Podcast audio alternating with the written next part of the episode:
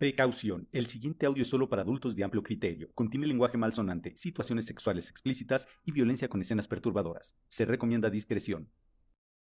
Convey Content presenta Historias bien netas que no son verdad, pero tampoco son mentiras. La nota masacre. Las historias más crudas sacadas de la realidad. Las historias que nunca nadie quiere contar. La nota masacre. Historias que suenan terribles. Porque lo son. La nota masacre. Ahí están las masacres. Los personajes y hechos contados en estas historias son completamente ficticios. Cualquier parecido con la realidad son mera coincidencia. Si tú sientes que te pica la colita, Vete a la verga, hinche gorda, culera, ni quien te pele. Dijo Uriel arrastrando la lengua. Después se levantó como pudo, se subió el pantalón y se fue tambaleando, sosteniéndose a duras penas en la pared. Iba tan hasta la madre que cualquier papel, cucaracho o moco parecía un obstáculo imposible de saltar. Vero se acomodó el brasier como pudo.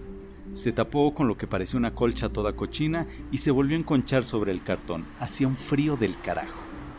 Trató de ocultarse de la luz del poste metiéndose atrás de los costales. Buscaba volver a agarrar sueño, pero entre los ruidos de los camiones, los ladridos y los ronquidos de los otros vagabundos que estaban en el mercado, parecía una tarea imposible. Churel de mierda, ya me quitó el sueño, pensó Verónica. Se volvió a enderezar, miró a su alrededor como buscando algo sin saber qué. Tras dos o tres revisiones se topó con la sonrisa sin dientes. ¿Qué me ves, pendejo? Soy yo me parezco, chinga tu madre, puto. Y antes de que pudiera seguir con el rosario, la interrumpió José Luis. Relájate, Vero. Que te emputes con el pendejo de Uriel no es mi culpa. Vero respiró profundo y se acostó refunfuñando. No habían pasado ni 20 segundos cuando volvió a incorporarse. Bueno, ¿y qué chingados quieres? La maldita duda, la molestia y la falta de sueño hicieron que Verónica recapacitara sobre sus modos con José Luis. Nada. El pinche escándalo que hiciste con el pendejo de Uriel también me despertaron. Y con este pinche frío pues, está cabrón agarrar pestaña. Empezaron a platicar bajito, porque luego luego se quejaron todos los que estaban ahí dormidos. Para evitar molestias, José Luis se pasó al lado de Vero. Se tomaron un par de tragos de un tonallita que traía ahí José Luis, bromearon, netearon y como a la hora de estar diciendo puras tonterías se acurrucaron entre ellos para ver si así bajaba el frío e intentaron volverse a dormir. Pero esas ganas de dormir estaban más espantadas que al principio de la conversación. Estaban de cucharita y Vero de inmediato sintió el volto de José Luis como se le iba acomodando entre las nalgas. Vero se volteó y dijo un tierno, oh, espérate, de esos que normalmente quieren decir, ya tardaste. José Luis metió las manos por debajo de la ropa de Vero, sintió como los pezones se convertían en botones durísimos como de acero. Mientras, Vero manipulaba el pene de José Luis para arriba y para abajo, jaloneándolo con descontrol. Vero se sacó los pantalones como pudo y abrió las piernas para recibir a José Luis. Sintió cómo le atravesaba una varilla ardiente y el vagabundo sintió cómo se deslizaba hacia la húmeda guarida. No les importó el resto de los vagabundos. Vero empezó a gemir sin ningún reparo, pujaba en cada arremetida de José Luis y José Luis mayor esfuerzo ponía en cada embestida. Tal era su pasión que jamás, jamás se dieron cuenta que Uriel había regresado. El adicto vio con odio incontenible cómo José Luis se montaba en Vero.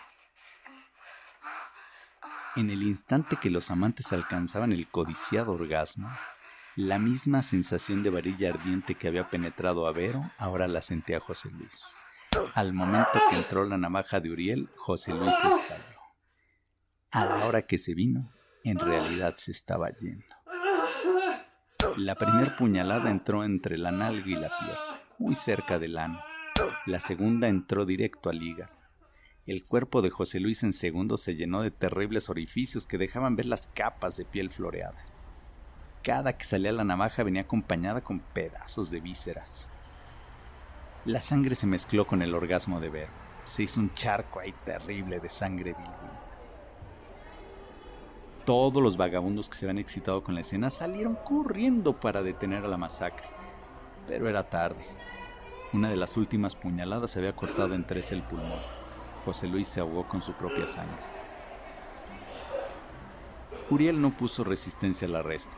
Probablemente no se había dado ni cuenta de lo que había hecho. La policía decía que era difícil que con tanto solvente aspirado pudiera tener alguna conciencia.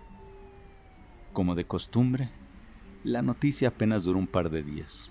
Después ya nadie se acordó de Vero, ni de José Luis, y menos de Uriel.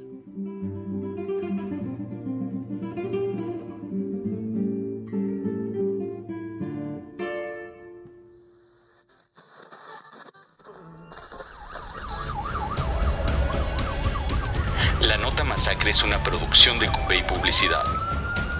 Guión Michael Convey. Miguel Carrillo. Producción Ángel Maya.